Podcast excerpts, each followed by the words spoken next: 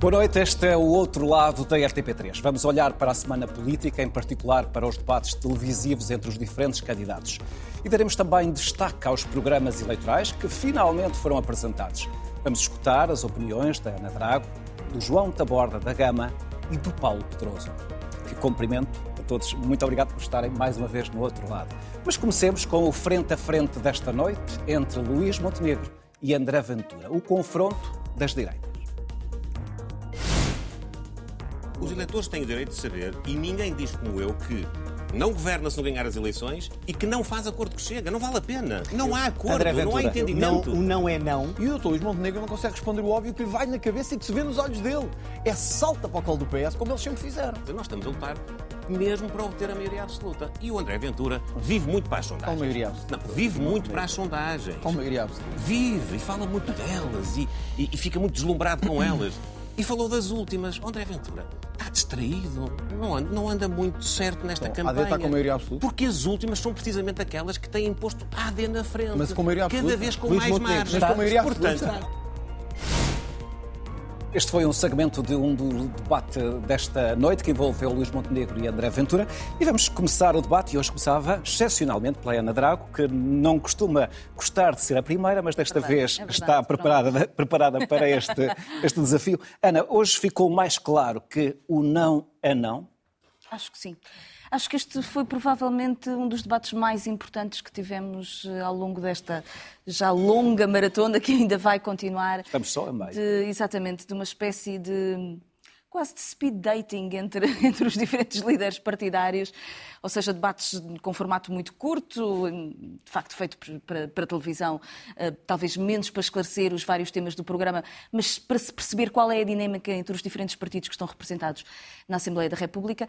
E eu acho que o debate de hoje deve ser conservado para a memória futura porque eh, Luís Montenegro foi taxativo e não admitiu sequer que permitisse que, que se sustentasse qualquer dúvida eh, de que o PSD não estará disponível, eh, se não tiver uma maioria absoluta, a fazer um acordo político com o Chega para sustentar um eventual governo de direita. E eu acho que isto vincula Montenegro, vincula o PSD e, portanto, vincula aquilo que venha a ser o resultado das próximas eleições e a composição da Assembleia da República. Ou seja, eu acho que em nenhum momento nós podemos pensar aquilo que, por exemplo, que André Ventura já resolveu dizer numa outra entrevista, que era, eh, mesmo com o não de Luís Montenegro, alguma coisa aconteceria na liderança do PSD que iria permitir uma articulação política entre Chega e AD. Não, é o PSD que está vinculado a esta posição e não podemos ter tido uma leitura por parte do Presidente da República de que havia um governo de maioria absoluta do Partido Socialista que estava vinculado à figura de António Costa e depois não ter um entendimento que, eventualmente, num cenário de maioria de direita, o PSD não está vinculado a um compromisso muito claro com as pessoas que venham a votar na AD, de que não fazem um acordo político com o Chega.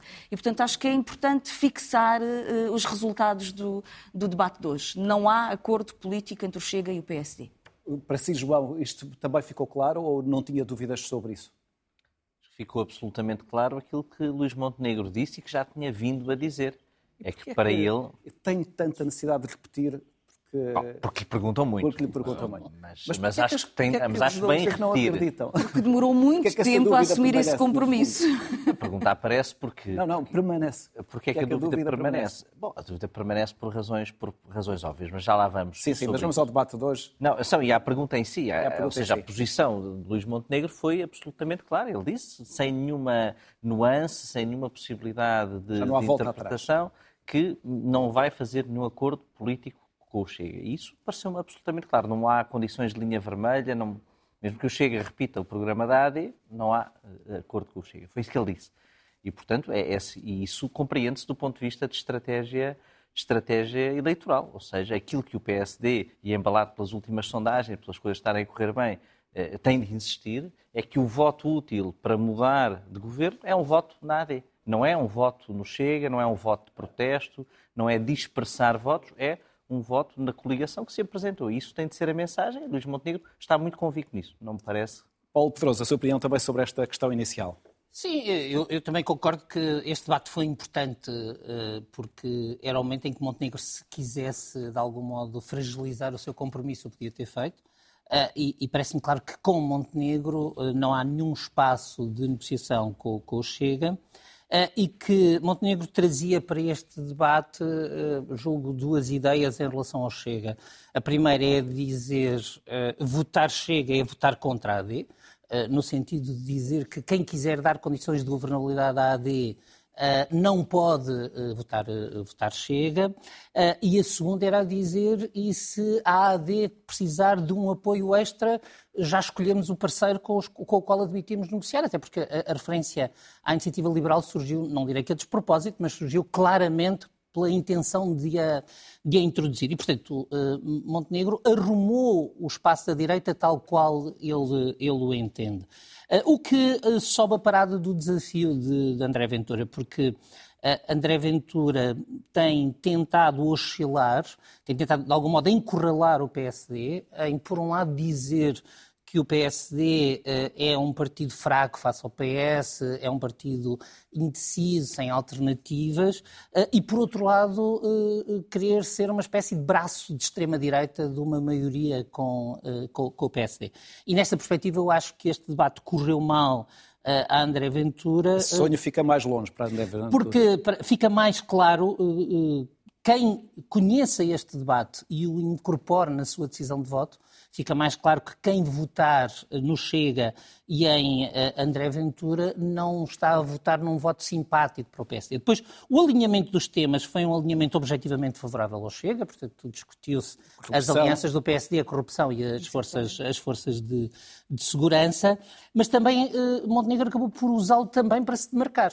Eh, para se demarcar a propósito das forças, eh, das forças de segurança e para se demarcar eh, repetindo o, o, o discurso, a referência ao discurso extremista do, esquerdo, do Chega e, sobretudo, penso que é um dado importante provavelmente vai saltar mais vezes nesta, nesta campanha eleitoral, uh, o dizer que o Chega promete não importa o que é sem fazer conta. E André Ventura não conseguiu, André Ventura não conseguiu sair deste, deste ponto, não, não contrapôs outras contas, não disse como é que aquilo que propunha era, era visível. De, nessa perspectiva, o Chega mostrou uma impreparação económica para suportar o seu programa.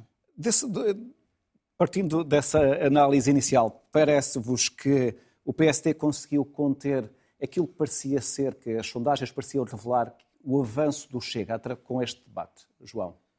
O, a estratégia foi essa parcialmente. O Chega tem, tem dois polos de avanço muito mostrados pelas sondagens e pelos estudos. Avança nos, naqueles que não têm poiso político, no, no protesto, naqueles que estão totalmente votam. desapegados, que não votam ou que distribuem o seu voto protesto em várias áreas, à esquerda e à direita, por protesto. Viu-se isso nos Estados Unidos com Trump e Obama, numa parte da população, que há pessoas que transferem o voto do Bloco para, para o Chega, etc., como mostram as sondagens. Mas essa população eh, onde o Chega cresce é, é, irrelevante para o PSD, porque não é aí que o PSD vai buscar votos. Agora, o, o, que mostram também os estudos é que há uma parte do eleitorado Chega que é um eleitorado que oscila os votos numa direita mais moderada. E são presumivelmente, eh, pessoas mais sensíveis a argumentos de racionalidade e de normalidade. E aí, e aí é, foi para eles que, e muito bem, Luís Montenegro falou, dizer, bom, há aqui uma pessoa que está a prometer coisas que nem sabe quanto é que custam e que não quer saber.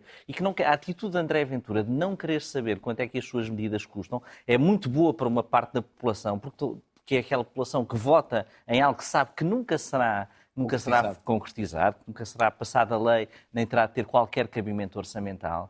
Mas há um certo tipo de eleitores, os idosos que sabem onde é que isso vai custar dinheiro mais à frente, aqueles que oscilam o voto, que estão insatisfeitos com este PSD, mas que podem votar neste PSD ou nesta AD, ou quer que seja, que também não gostam de ser enganados desta forma tão descarada, porque o descaramento de André Ventura puxam os votos, mas, mas afasta outros votos. E como ele agora tem de jogar em dois tabuleiros, em dois campeonatos, está numa posição muito, muito mais difícil do que teve estas eleições, porque o seu crescimento dentro de uma base muito mais eh, sem pouso, muito mais órfão de representatividade política e de pragmatismo e plausibilidade no raciocínio eleitoral, agora já, já, já estancou isso, já estancou, porque Portugal também não está a atravessar uma crise económica e social que tenhamos 30% ou 40% da população assim. E, portanto, é preciso ir buscar a pessoas que são mais moderadas. E ele oscila nesse discurso agora, uhum. e, quando, e quanto mais oscilar, mais fragilidade. E este debate, para mim,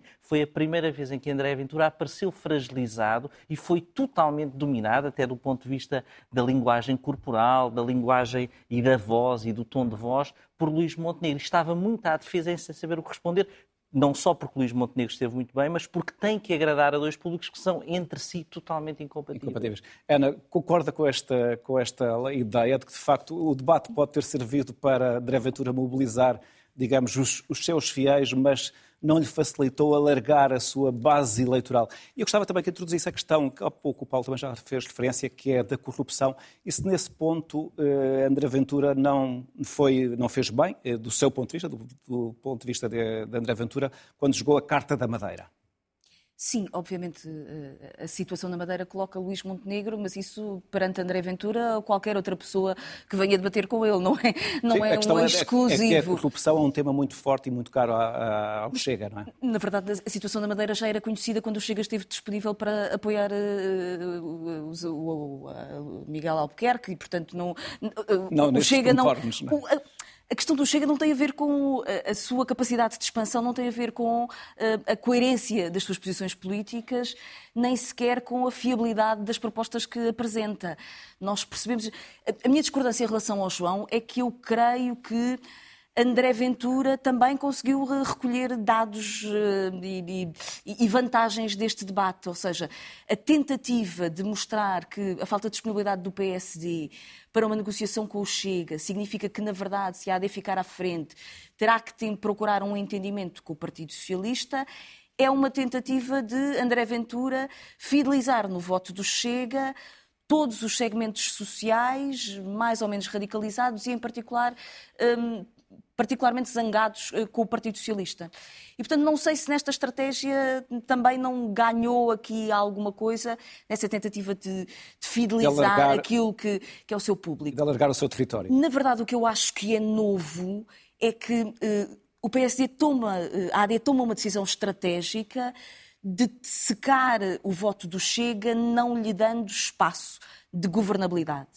Ou seja, a própria experiência dos Açores terá demonstrado ao PSD que eh, não funciona para eh, fazer regressar o voto ao grande polo da direita, não funciona como vacina, pelo contrário, chega, sobe quando está articulado em termos de poder. E, portanto, isso é significativo. Mas há alguma história sobre o crescimento do Chega que eu acho que nós temos que conhecer melhor e aí eu apelo ao trabalho dos jornalistas.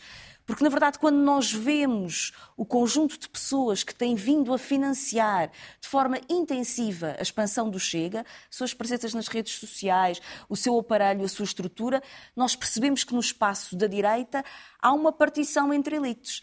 O PSD já não articula, enfim, todos os grandes empresários que têm dinheiro e que resolvem financiar um projeto político.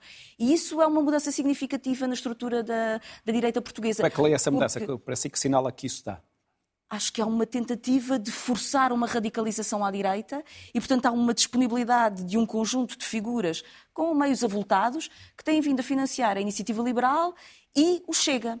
Eh, e isso mostra que o PSD tem fragilidades na própria forma como articula essas diferentes elites. Este foi o mais recente debate desta maratona de frente a frentes que temos eh, vindo a assistir. Nos últimos dias já vimos Pedro Nuno Santos a apelar ao voto útil no Partido Socialista, Mariana Mortágua a revelar ao país o sobressalto da sua avó quando recebia cartas de senhorio, Inês Sousa Real a acusar a AD de pretender calar a voz das mulheres, Paulo Raimundo, disponível para construir uma maioria eh, de esquerda, que também é o sonho de Rui Tavares, e Rui Rocha a dizer que o Estado falha em tudo. Que levou o líder socialista a perguntar: mas o que é que não funciona? Se querem que Portugal continue preso a soluções que não funcionam, tiveram oito anos no o que governo é que não funciona? estiveram três décadas, em três décadas, desculpa, 21 desculpa. anos, e continuam a vir dizer que isso é a solução para o, o país, têm as soluções para o país. Os senhores estão esgotados, Pedro Nuno Santos. Eu vi idosos a serem expulsos, eu conheço idosos, eu conheço o pânico que era receber uma carta de senhorio, eu vi o sobressalto da minha avó ao receber cartas de senhorio porque não sabia o que é que lhe ia acontecer Não podemos aceitar, por isso, eh, que uma aliança democrática venha trazer para pleno século XXI valores que são valores do século passado e que alguém ache legítimo que é legítimo bater numa mulher. Isso é absolutamente incompreensível em pleno século XXI e por isso mesmo o PAN só pode distanciar-se desse tipo de valores. Orgulho-me do facto de nós não termos, temos dizer assim, temos a medalha não ter acompanhado nenhuma proposta política do Chega. Acha que isso é bom para Por uma razão simples, por uma razão simples é que nós não vamos contribuir para uh, alimentar a demagogia, a hipocrisia das, das medidas. Neste momento, o risco da direita ganhar e da direita e da AD ganhar é real. Só há uma maneira de muitas das ideias do LIVRE serem implementadas, é com uma vitória do Partido Socialista. Dar às pessoas a confiança de que a esquerda tenha maturidade suficiente para aprender com os seus erros recentes e construir uma maioria de esquerda, que é a única maneira de evitar um governo de direita cada vez mais radicalizado. Um resumo breve de alguns dos debates que já se realizaram nesta última semana. Olhando para os dois candidatos, eh, Paulo Pedroso, eh, ao lugar de Primeiro-Ministro, Pedro Nuno Santos e Luís Montenegro, do seu ponto de vista, estes debates têm ajudado os indecisos a tomar uma decisão sobre votar num ou votar noutro? Ainda não, eh, porque esse vai ser o debate entre Também eles o, debate, dois. o grande debate ainda não Vai ser o debate entre eles dois a, a dizê-lo. Eu penso que do, destes debates há uma coisa que eu acho que, que ressalta e que é importante, que é um nível geral de preparação bom por parte destes, dos líderes que estão em debate. Uh, e, portanto, nós não tivemos nenhuma gafe monumental, uh, tivemos cada um a ser igual ao que esperávamos dele, no seu, uh, no seu estilo e bem preparados. Julgo que, até agora, o que, o que fica claro no confronto entre PS e PSD é que Pedro Nuno Santos, como vocês destacam na, nesta, nesta peça, tem uma batalha que é convencer os, os, eleitores de que para o PS ganharem é importante que o voto não se disperse à esquerda. Uh, Esse o, é o desafio principal que é ele o desafio principal momento. que ele já enfrentou nestes debates. E, portanto, e nestes debates o que ele procurou fazer foi sempre usar esse argumento porque um, há, uma coisa que ele sabe a propósito do que o Luís Montenegro já disse, se o PS ficar em primeiro lugar, há uma vantagem que o PSD já lhe concedeu que, é, que é extremamente significativa e julgo que ele vai continuar a jogá-la. Por outro lado, eu acho que o debate de hoje... Qual é a vantagem, Paulo? Portanto, a vantagem de ficar em primeiro lugar, quando ah. o Luís Montenegro diz eles ficarem em segundo não governo. Uhum. Ou seja, uh, uh, Luís Montenegro, uh, mas, até agora, não, não está ainda... sequer a sonhar com uma geringonça de direita, mas ou seja, claro uma maioria ainda. parlamentar. Vamos imaginar um cenário em que PSD e Iniciativa uhum. Liberal tinham deputados para governar, mas o PSD tinha ficado em segundo. O que Luís Montenegro está a dizer é que nessas circunstâncias não, não governaria. Uh, e, portanto, eu penso que Pedro Nuno vai continuar e vai, vai criar uma situação que é até um pouco contra a natura, porque, sendo Pedro Nuno Santos o candidato do PS provavelmente em melhores condições para dialogar à sua esquerda, é aquele que em campanha mais precisa se de, digamos, de se afastar, de se afastar desse, desse, desse, desse, diálogo. Uh, julgo que uh, Luís Montenegro uh, tem estado a procurar essencialmente um, demarcar-se de, digamos, de, do Chega. Eh, de marcar-se o Chega já, e procurar fazê-lo. Uh, não, e, já, uh, e Luís Montenegro teve parte, maus momentos com os debates com os pequenos partidos. Uh, e julgo que, um, em particular, com o Bloco de Esquerda, isso foi muito, muito visível.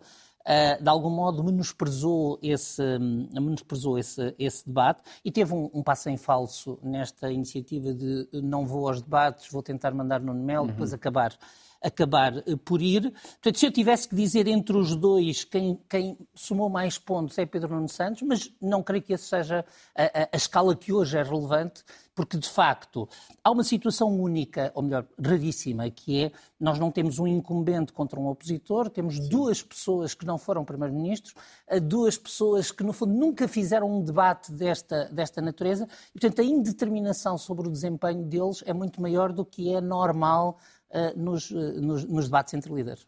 Jota Borda da Gama, qual é a sua opinião? Estes debates têm sido vantajosos para os eleitores uh, poderem, que eventualmente estejam em dúvida entre um ou outro, poderem decidir entre um ou outro candidato a primeiro-ministro, neste caso? Acho que isto é para, eh, sobretudo, tem sido útil para eleitores indecisos inclinados para as que vejam os respectivas áreas e que Uhum. vejam os debates. É para Ou confirmar a seja, alguém sua própria quer- predisposição. Que deu, quer agora dar o benefício da dúvida a líderes novos ou a uma nova. Bem, no PS não se percebe, parece que é mais ação que vai ser tudo novo, tudo novo, mas é Pedro Nuno Santos que estava no governo eh, da Geringonça, mas é diferente com Luís Montenegro, mas, mas as pessoas têm o direito de achar que é diferente e, portanto, eu acho que é para essas pessoas eh, que os respectivos candidatos nestes debates mais falaram ou falaram com, com mais acerto. Também concordo que há uma boa preparação eh, dos debates. Não concordo com, com o Paulo, eh, Luís Monte, com o Paulo Pedroso, não acho que Luís Montenegro tenha estado mal no debate de Mariana Mortágua.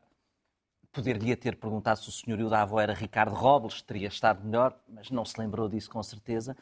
Eh, agora, Robles não expulsou ninguém, pelo Agora- contrário.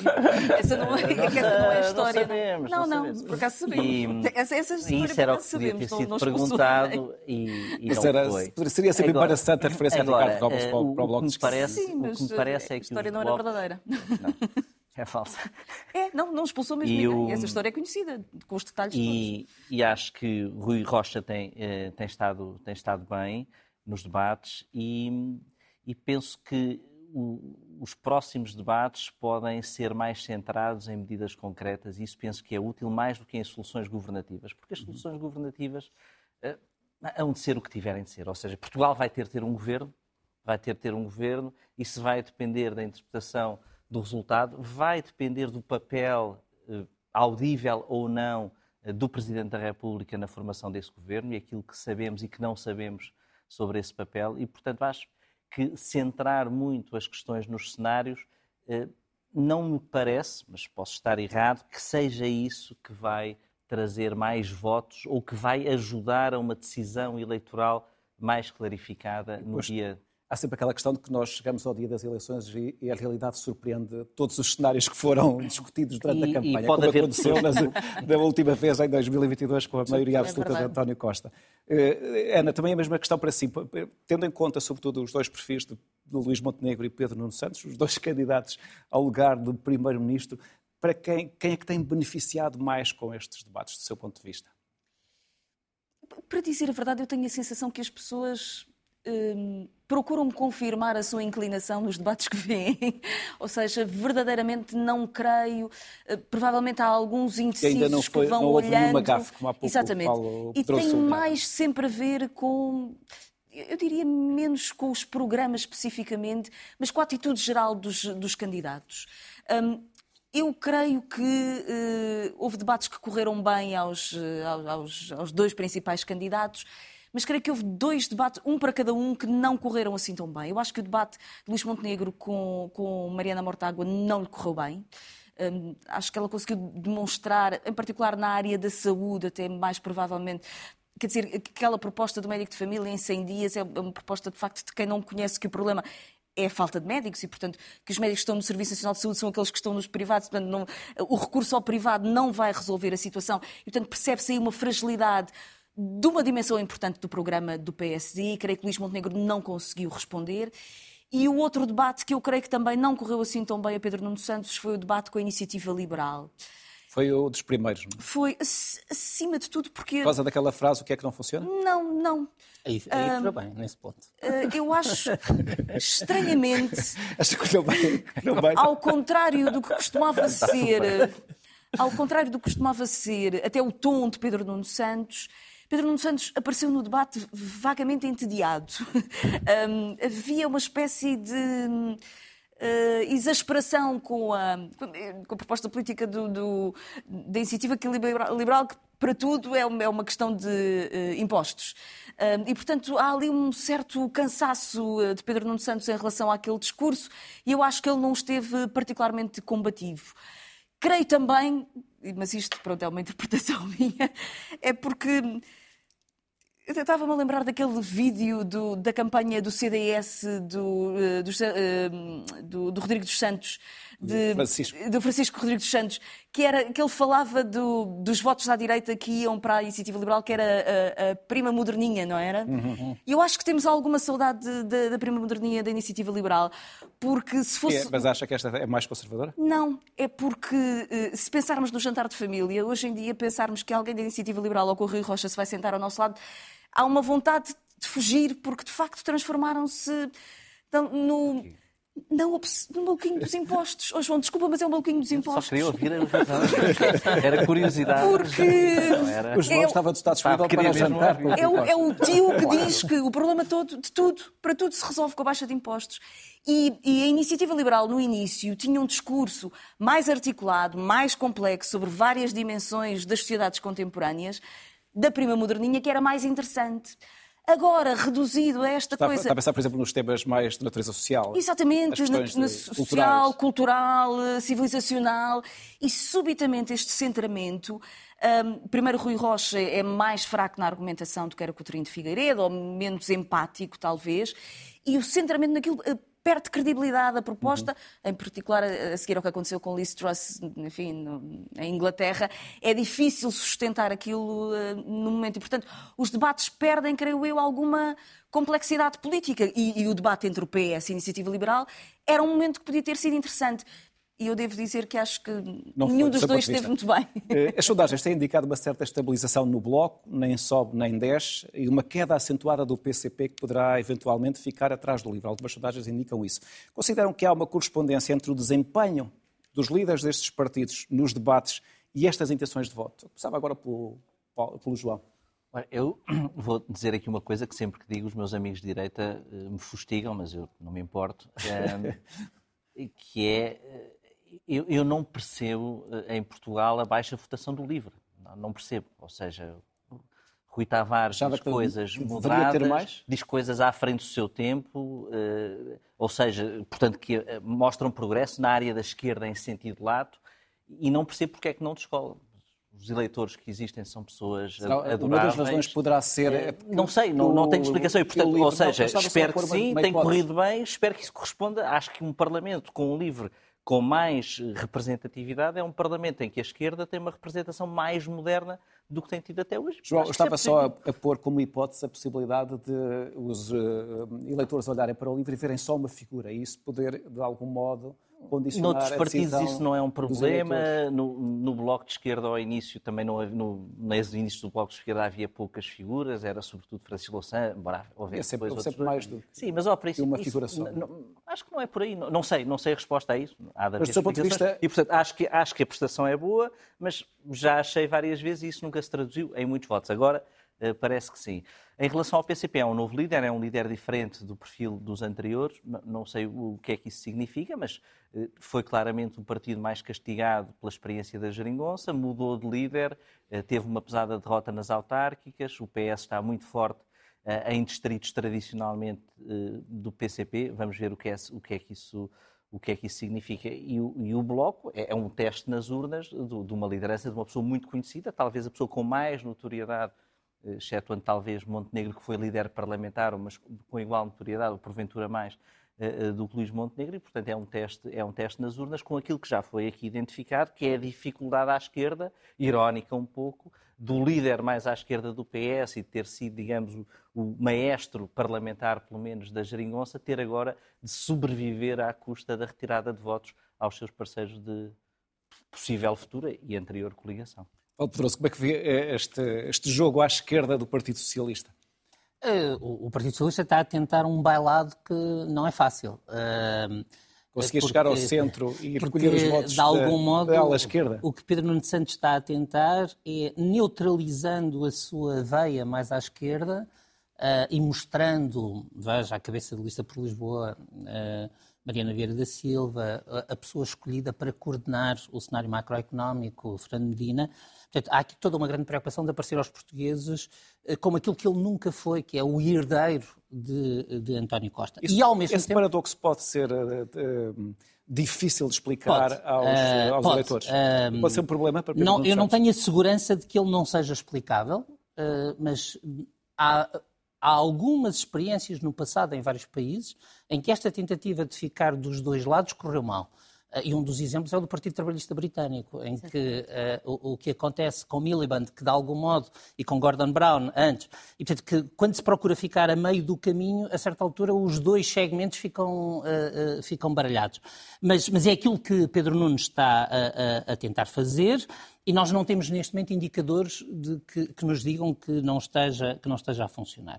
Eu julgo que a questão do declínio do PCP é preciso, por um lado, matizá-la com o facto que o PCP é sempre mais castigado nas sondagens do que nas urnas. Uhum. E, portanto. Eh, Aconteceu não... o mesmo fenómeno com o CDS. Exatamente. E, portanto, não creio que uh, nós possamos extrair já grandes conclusões, mas é um facto que o, o PCP é prejudicado por três fatores. Primeiro, eh, o, PCP foi durante muito tempo o partido à esquerda mais defensor dos pensionistas e os governos do PS são tomaram conta desse como, eleitorado. Digamos, tomaram conta desse eleitorado transversalmente uhum. e, portanto, também uh, no Partido Comunista. E é um Por... eleitorado muito conservador, portanto, não muda frequentemente. E, portanto, quando muda, muda e fica, e fica consolidado. Uh, em segundo lugar, parece-me que um, uh, o, o PCP foi, até talvez injustamente, mas foi de facto eh, digamos, uh, tornado pelo PS como o culpado das últimas eleições. Uh, e tem aqui uma oportunidade de recuperar a esse propósito. Uh, portanto, no fundo, o, o, que o PCP tem estado a dizer é, é, é, no sentido contrário ao dizer sem nós não há garantias de que o PS efetivamente governa uh, à esquerda. E, em terceiro lugar, tem um problema de personalidades. E, portanto, o, o, PCP não tem hoje rostos que tenham uma grande capacidade mediática. Eh, Paulo Raimundo não está a fazer um mau trabalho, mas, eh, mas de facto essa falta de, de rostos, nomeadamente quando confrontado com os outros partidos à esquerda, portanto com uh, Rui Tavares, que aparece como um intelectual sólido, com Mariana Mortágua, que é um, tem uma capacidade de comunicação política e de, de algum modo, simplificação do que, do que quer dizer e uma eficácia comunicativa é? e uma eficácia comunicativa muito grande. E, e Pedro Nuno Santos, que Uh, digamos que parte do, do, do, partido que está numa posição mais forte e tem por trás de si uma estrutura bastante mais sólida, eu penso que o PCP sofre dessa fragilidade. E, para, e a juntar a isto, ainda há o apelo ao voto útil, que Mariana Mortágua, num dos debates, disse que era um, um apelo esfarrapado, espantoso e incompreensível. uh, Ana Draco, como é que vê o jogo à esquerda, sobretudo destes partidos, à esquerda do Partido Socialista, tendo em conta que, na verdade, há uma disponibilidade para uma nova geringonça, mas, ao mesmo tempo, eles sabem que a experiência da geringonça acabou por, por, por os penalizar eleitoralmente, não é? Tenho a sensação de que essa penalização eu vejo-a com, enfim, alguma distância. Um, Se nós formos olhar os resultados de 2019 e depois 2021, são trágicos tanto para o PCP como para o Bloco é de Esquerda. Mas a, a, experiência da geringonça, na verdade, quando chegamos a 2019, apesar de tudo, os partidos mantêm mais ou menos a sua relação de forças e, portanto, essa experiência de governação com os acordos que na altura foram feitos foi vista como positiva pelos portugueses sempre se sabia que no momento em que esse laço se quebrasse, o problema é quem é que ficava com o ónus da culpa e, na verdade, o Partido Socialista conseguiu fazer uma gestão muito eficiente dessa, ou seja, num processo de negociação muito tenso sobre as matérias que continuamos a discutir hoje, que é a questão dos salários, do Serviço Nacional de Saúde, das pensões, temas eternos exatamente, da política. em que a negociação não avançava e que agora Pedro Nuno Santos vem dizer que é preciso avançar nesse, exatamente nesses domínios, foi a esquerda que ficou com a culpa e que foi penalizada com a, com a maioria absoluta. Mas, apesar de tudo, o Bloco de Esquerda parece recuperar alguma coisa nas sondagens. Veremos se não vai ser particularmente castigado pelo voto útil. O LIVRE tem, de facto, uma figura muito marcante no debate e muito interventiva e muito capaz, muito preparada, que é o Rui Tavares. Tem dificuldade em afirmar outras figuras e, acima de tudo, eu tenho a sensação, mas pode ser, enfim, uma, eh, do meu próprio percurso, que o LIVRE é muito castigado pelo voto útil no Partido Socialista. Ou seja, uhum. no momento do confronto entre, eh, entre esquerda e direita, alguma proximidade com a área do PS e uma marcação menos cerrada ou menos combativa faz com que o voto muito facilmente no dia da votação se transformem em Aliás, esse foi um dos temas do debate entre Pedro Nuno Santos e, Rui Tavares. Exatamente. É? Pedro, se houver o medo que esse voto Pedro faça perder o PS. Justamente com o Pedro Nuno Santos a dizer que as propostas de livros são ótimas, mas para serem concretizadas tem que o PS ganhar com a maioria. Ou seja, esse discurso facilmente pode ser por parte dos eleitores, mesmo quando têm muita, muita simpatia pelo livro e pelo, pelo Rui Tavares. O PCP eu acho que está num momento de dificuldades e eu acho que cometeu erros. Um, ou seja, o PCP tem algumas figuras extremamente capazes e combativas que são conhecidas, chegaram a ser discutidas como potenciais, potenciais líderes. líderes, com a mesma juventude e capacidade de fazer esses combates, e escolheu não o fazer. E o facto de o escolher não o fazer mostra um, um percurso do PCP que eu acho que se estruturou em torno do seu aparelho e que tem, está, está a sofrer alguma dificuldade em fazer uma adaptação desse aparelho e de manter a sua militância e de alargar a sua força num contexto depois da geringonça, ou seja, já não sendo apenas repositório de um conjunto de protestos e das suas formas e estruturas organizativas. E eu acho que o PCP tem que fazer uma reflexão profunda sobre, sobre esse percurso. Pois, se é a escolha de de Paulo Raimundo não, for, não é um enigma do Comitê Central. Não, é um, porque, é um, é um é excelente é quadro, escolha. uma pessoa que gera simpatia em todo lado, mas... Mas isso pode não ser suficiente para manter a relevância do partido. E já depois dos debates terem começado nos últimos dias, finalmente os dois principais partidos apresentaram os programas eleitorais. A AD insiste na baixa de impostos e anuncia como prioridade o combate à corrupção. O Partido Socialista joga entre a continuidade do governo anterior e mais ritmo e mais ação na concretização das decisões. Queremos um Estado ao serviço das pessoas, rejeitamos um Estado ao serviço de um partido, que foi aquilo que tivemos nos últimos anos em Portugal. Mudar aquilo que não funcionou, mudar aquilo que não correu bem, mudar as respostas que nós demos generosamente, mas que não produziram os resultados que nós esperávamos. Mudar. Mudar não é desfazer, Mudar não é destruir, mudar não é renunciar àquilo que nós fizemos e àquilo que nós construímos. Alguns segundos da intervenção de Pedro Nuno Santos, que teve cerca de 90 minutos. É preciso fogo para falar durante 90 minutos.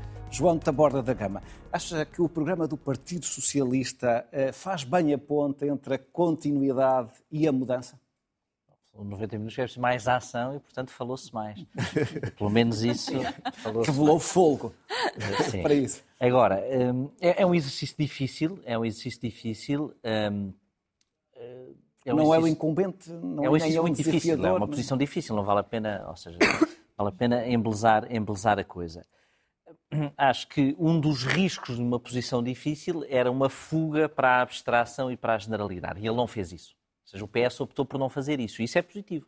Ou seja, é, para fugir a essa posição difícil que o Paulo disse, ter de falar a dois eleitorados, para fugir à posição difícil de ser incumbente e de não ser, de ser novo e de ser velho, de ser de esquerda e de ser de centro, de ser uh, neto sapateiro e filho de empresário, o, PSD, o PS não se refugiou em alegorias e, portanto, apresentou muitas propostas. Isso é positivo, eu acho que isso é positivo. É, é a primeira coisa que queria deixar uh, aqui dita. Não, não, não as analisei todas, vi Agora, parece-me que eh, as apresentou eh, também nos sítios certos, também não fugiu, não fugiu aos temas difíceis. É? Porque é, aquela pergunta no debate de Rui Rocha, o que é que não funciona? O PS está nas urnas porque há muita coisa que não funciona e os portugueses acham que há não, muita nas coisa... Urnas, por causa de um comunicado para e porque há... não está nas urnas não é porque... Esse, é, esse foi o debate do dia é, 7 de novembro. É? Já estamos está nas urnas para explicar isso, não é porque, é verdade, mas onde vai ser julgado por isso, para, não pelo comunicado. Para, para. E, e, e não fugiu a esses temas e, portanto, se tudo funcionasse, não eram precisas 140 páginas e 90 minutos de discurso, mas ainda bem que houve as 140. Sim, mas estamos a, a pensar numa, numa nova legislatura, não é? Portanto, é natural que haja 140 páginas ou 150 não, páginas. Não, mas se tudo funcionasse era só continuar o que estava, não era mudar, mudar, mudar, mudar, que alguém deve... Se alguém contasse, foi, foi dito muitas sim, vezes. Sim, sim, mas Pedro é? Também existia que mudar não é destruir, mudar não é... Ah, não é estava ali Fernando Medina, estava António feito. Costa, não, ou seja, não, é uma, é uma posição difícil. Ele tinha que dizer as duas coisas. Tinha que dizer que tinha que mudar e tinha que dizer que não ia destruir, porque senão. e acredito que acredito nas duas. E acredito que acredito nas duas. É uma posição difícil. Se é possível, se é possível convencer, se é possível fazer, não sei em que medida. É uma questão de, é uma questão de percepção da credibilidade quando a mensagem é muitas vezes, eh, eh, digamos, alegórica ou ambivalente, não é? Uhum.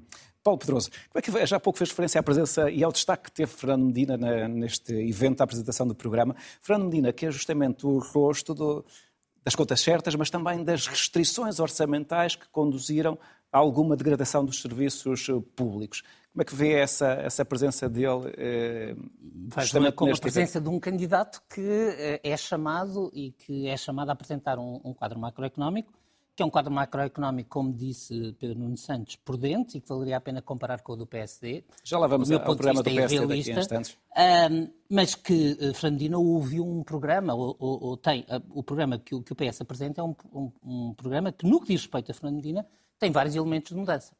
Uh, desde logo, é projeção de que não há superávites, portanto, o quadro macroeconómico que Medina Uh, entregou a Pedro Nuno Santos é parte, parte agora do cenário de que há equilíbrio orçamental, mas portanto há saldo zero, portanto toda a discussão pode ter sido uma forma de esvaziar a discussão sobre o Fundo Medina, portanto porque uhum. não há, não havendo recursos para lá pôr, não, não há, há nada para, para Pedro Nuno Santos e José Luís Carneiro discutirem nas, nas, negociações, nas negociações do programa, mas indo diretamente ao programa, o, o que eu lá vejo é, eh, de facto, uma tentativa de renovação. Eh, e, portanto, o PS quer renovar a confiança dos portugueses num programa cuja matriz é a matriz do PS desde 2015, até talvez desde antes, mas seguramente desde, até o Costis. desde 2015, eh, e em que, em todas as matérias que simbolicamente marcaram o isolamento do PS face às outras forças, há mudança de posição. Há mudança de posição sobre os professores, há mudança de posição sobre o Serviço Nacional de Saúde, há mudança de posição sobre a, a prioridade absoluta à, à contenção do déficit da dívida, que aparece logo no título como mitigada pelo equilíbrio entre o uhum. déficit e, e, e, o desenvolvimento. Portanto, do ponto de vista dos grandes, das grandes eh, bandeiras simbólicas que, de algum modo, as pessoas associaram a um fechamento do PS sobre si próprio, Pedro Nuno Santos demarca-se. Desse ponto de vista, é um programa mais à esquerda? Do meu ponto de vista, sim, a, a, a vários títulos. Portanto, é um programa que é mais desenvolvimentista e menos uh, preocupado exclusivamente com uh, o, o, o, prestado de contas externo e os, e os mercados capitais. É um programa que uh, prevê corrigir vários desequilíbrios na proteção social que foram gerados uh, em, em, grande medida pela, uh, pela contenção orçamental, que propõe aperfeiçoamentos na proteção social significativos, em particular, por exemplo, na, na formação das pensões e na reforma da sustentabilidade financeira.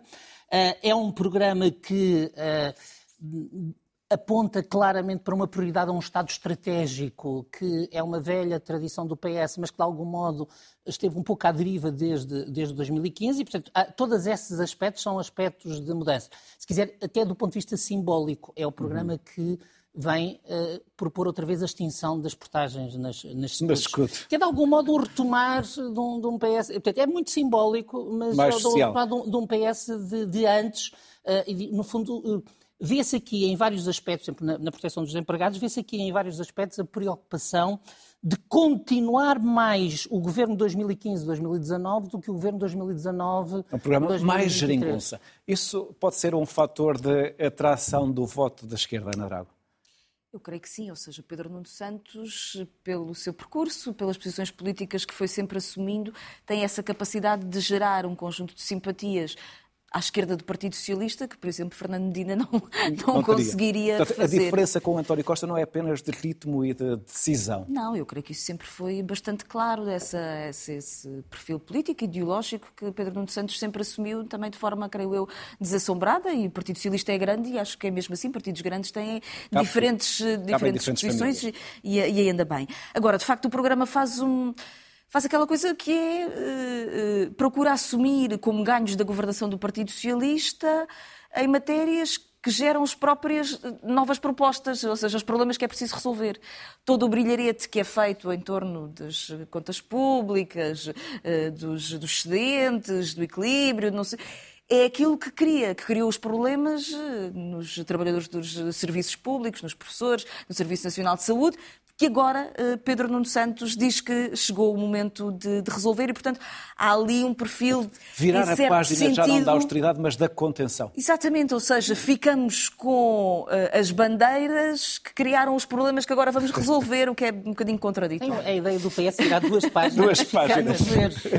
sim, Mas sim. essa é a ambição deste programa. Na verdade, o mais interessante, eu creio, é essa dimensão de um debate sobre política económica e de política industrial que na verdade vai buscar um conjunto de debates internacionais que estão a acontecer neste momento no contexto europeu e muito em particular nos Estados Unidos, que é uma ideia de que para a transição energética, para retomar crescimento económico, para fazer a dinamização dos salários, é necessário ter uma política seletiva de intervenção uhum. na economia, é aquilo que o Biden Não. tem vindo a discutir, e portanto, de alguma forma é algo que é bom trazer para o debate político nacional e eu creio que essa é talvez a carta mais forte que Pedro Nuno Santos tem no debate político, quer à esquerda, quer à direita. Vamos olhar para o programa da AD, que foi apresentado dois dias antes. João Taborda da Gama, a ideia de que uma descida de impostos irá estimular a economia é uma fé ou, na verdade, há evidência económica e empírica que demonstra esta, esta intenção? Há, há, várias coisas sobre isso. Eu sempre fui um, um, crítico da ideia da descida do IRCI, de com isso atrair investimentos. Já escrevi isso várias sim. vezes. Já disse aqui neste já programa várias, várias vezes. Já escrevi. Mas é uma das ideias fortes do programa da área. É sempre é uma das ideias fortes e há muita gente que não concorda e, portanto, há de ser. Mas depois, quando acho tenta, que... vem a Manuel Freire Leite que acaba com isso. Acho que é uma... Não sabemos é quem seria a Manuel Freire Leite. Acho que é uma medida que, do ponto... Não, não é o Miranda Sarmento?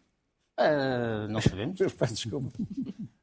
Porém, Porém, eh, no discurso político de política fiscal, um desagravamento fiscal às empresas é algo que demonstra uh, otimismo e, portanto, é também muitas vezes usado como isso. Não é apenas essa a única medida fiscal do programa, uhum. e há desagravamentos seletivos propostos no programa do PSD que penso que fazem, uh, que fazem muito sentido e que, e que falam digamos, a classes mais, mais desfavorecidas. Também há, não falámos disso, também há desagravamentos fiscais propostos no, no, no programa do PS, e há um que também deve ser quantificado, que é a ideia de devolver no IVA eh, de bens essenciais a pessoas que não pagam IRS, e isso pode ser uma medida digamos, em termos orçamentais, um ali a roçar o programa do Chega. Não, não, é, é uma contenção fiscal para as pessoas mais pobres. Ou seja, finalmente é, é, há uma redução fiscal para as pessoas Pronto, mais pobres. mas é perceber quanto é que isso custa. E ao contrário é diz, pagam impostos, pagam é IVA, pagam... Claro que está quantificado. É. Pode estar não, mal está quantificado, mas está quantificado. Está, Aquilo está, que foi dito é que não estava quantificado. Pode estar mal quantificado. Mas quanto é que é? Eu não sei, não sei quanto é que é. E relativamente a outros, a outros aspectos do programa, o que é que saltou mais à vista? Do programa da AD? Acho que o programa da AD eh, olha para os pontos, para os pontos que são os pontos de batalha, que é a habitação, a educação uh, e, e, falo e, e, aquilo que são dentro, digamos, da chamemos da gestão uh, da remuneração da função pública ou da valorização da função pública, aquilo que foram sempre, digamos, bandeiras políticas, desde os professores às forças de segurança, com diferentes graus com diferentes graus de compromisso. E por isso também é um programa que é, que é bastante complexo, completo e que resulta da, também da negociação entre partidos que nem sempre têm, sobretudo o CDS e o PSD, que nem sempre têm uma visão uh, única sobre, sobre vários, vários... Há também um capítulo sobre, aliás, uh, Luís Montenegro sublinhou isso na intervenção que fez, sobre o combate à corrupção, que é um tema que não tem estado muito presente, hoje esteve no debate desta noite, mas não tem estado muito presente nos debates. Eu acho que toda, toda acho que deve ser inserido naquilo que falta nesta campanha, que é um debate mais amplo sobre, eh, sobre política de justiça. E nisso os, os programas, quer, do, quer da AD, quer do PS, são comedidos. São comedidos. Tocam no assunto, mas são comedidos. E isso era importante, porém, também não é, eh, digamos, aquilo que seja mais eh, fascinante para as pessoas ouvirem. Dentro disso, aquilo que, que fala mais aos eleitores, tendo em conta, sobretudo, aquilo que se tem passado, é, são as medidas de combate à corrupção que são medidas que muitas vezes eh, toda a gente gostava que funcionassem, mas não, não são apenas medidas de combate. E isso hoje ficou visível no debate, que o PSD tem sobre isso uma visão bastante mais ponderada do que, por exemplo, o Chega. Uh, Paula, Paula Pedroso, nas contas da AD, o impacto orçamental das principais medidas apresentadas no programa é de 7,24 mil milhões de euros. É possível manter o atual Estado social, tal como o conhecemos, com uma baixa de impostos desta dimensão? Se acreditarmos no milagre, é, e, uh, eu penso que essa é a principal fragilidade do, do programa do PSD. O PSD Acho que ainda é não honesto, ficou explicada. Não, o PSD é honesto a dizer-nos onde é que vai buscar esse dinheiro. E vai buscar esse dinheiro a uma expectativa de um crescimento, crescimento da economia. da economia de 3,5% ao ano, uh, que é irreal. Uh, e, portanto, evidentemente que o PSD pode dizer não, não é irreal, porque nós vamos fazer uma reforma fiscal que vai ter este impacto. Uh, e é aí que eu julgo que, que as coisas começam. Primeiro, porque uma reforma fiscal que reduza substancialmente os impostos geraria uma situação de déficit, mesmo sem medidas. Uh, coisa, aliás, que uh, a direita fez em vários sítios do mundo. Foi o que fez Reagan, quer dizer, portanto, foi precisamente. E, e Trump, foi um, uh, brutais descidas de impostos que implicaram uh, brutais aumentos do déficit. E, portanto, há um cenário. Cara, ou o PSD, já fez um brutal aumento de impostos. Portanto, ou, ou, ou, o PSD nos promete uh, um brutal aumento do déficit e não o está a dizer, e para não o dizer, o que não nos promete é uma duplicação mágica do crescimento. Uh, e, portanto, eu admito, por exemplo, a proposta, uh, uh, o cenário macroeconómico do PS de crescimento de 2% seja excessivamente pessimista, mas, alguns entre os 2 e os 3,5% fica o espaço para essas promessas. E aí há uma coisa que, que eu acho que era importante termos presente: é que quando os partidos fazem as suas promessas com base em cenários macroeconómicos, se não os fazem com base em cenários realistas, estão a criar uma ilusão. E, portanto, quando o PSD, basicamente o que, o que a mim me parece é que não há nenhuma evidência de que as medidas do PSD gerassem os recursos que o PSD diz que gerarão. Agora, quanto ao conteúdo das medidas, eu devo dizer que o programa do, do PSD me parece um programa equilibrado. Uh, e, portanto, mais equilibrado do que os discursos de, uh, de Luís Montenegro muitas vezes. Uh, e, portanto, quanto mais nós discutíssemos as medidas concretas, provavelmente mais fácil era ehm, perceber um, o, o, nível de moderação do PSD. Eu acho que quem preparou este programa para o PSD são pessoas que têm consciência, têm sabedoria técnica, têm consciência do, do, do, dos problemas, têm o seu quadro, o seu quadro ideológico, mas, uh, por exemplo, parecer-me é muito difícil negociar este programa com a iniciativa liberal.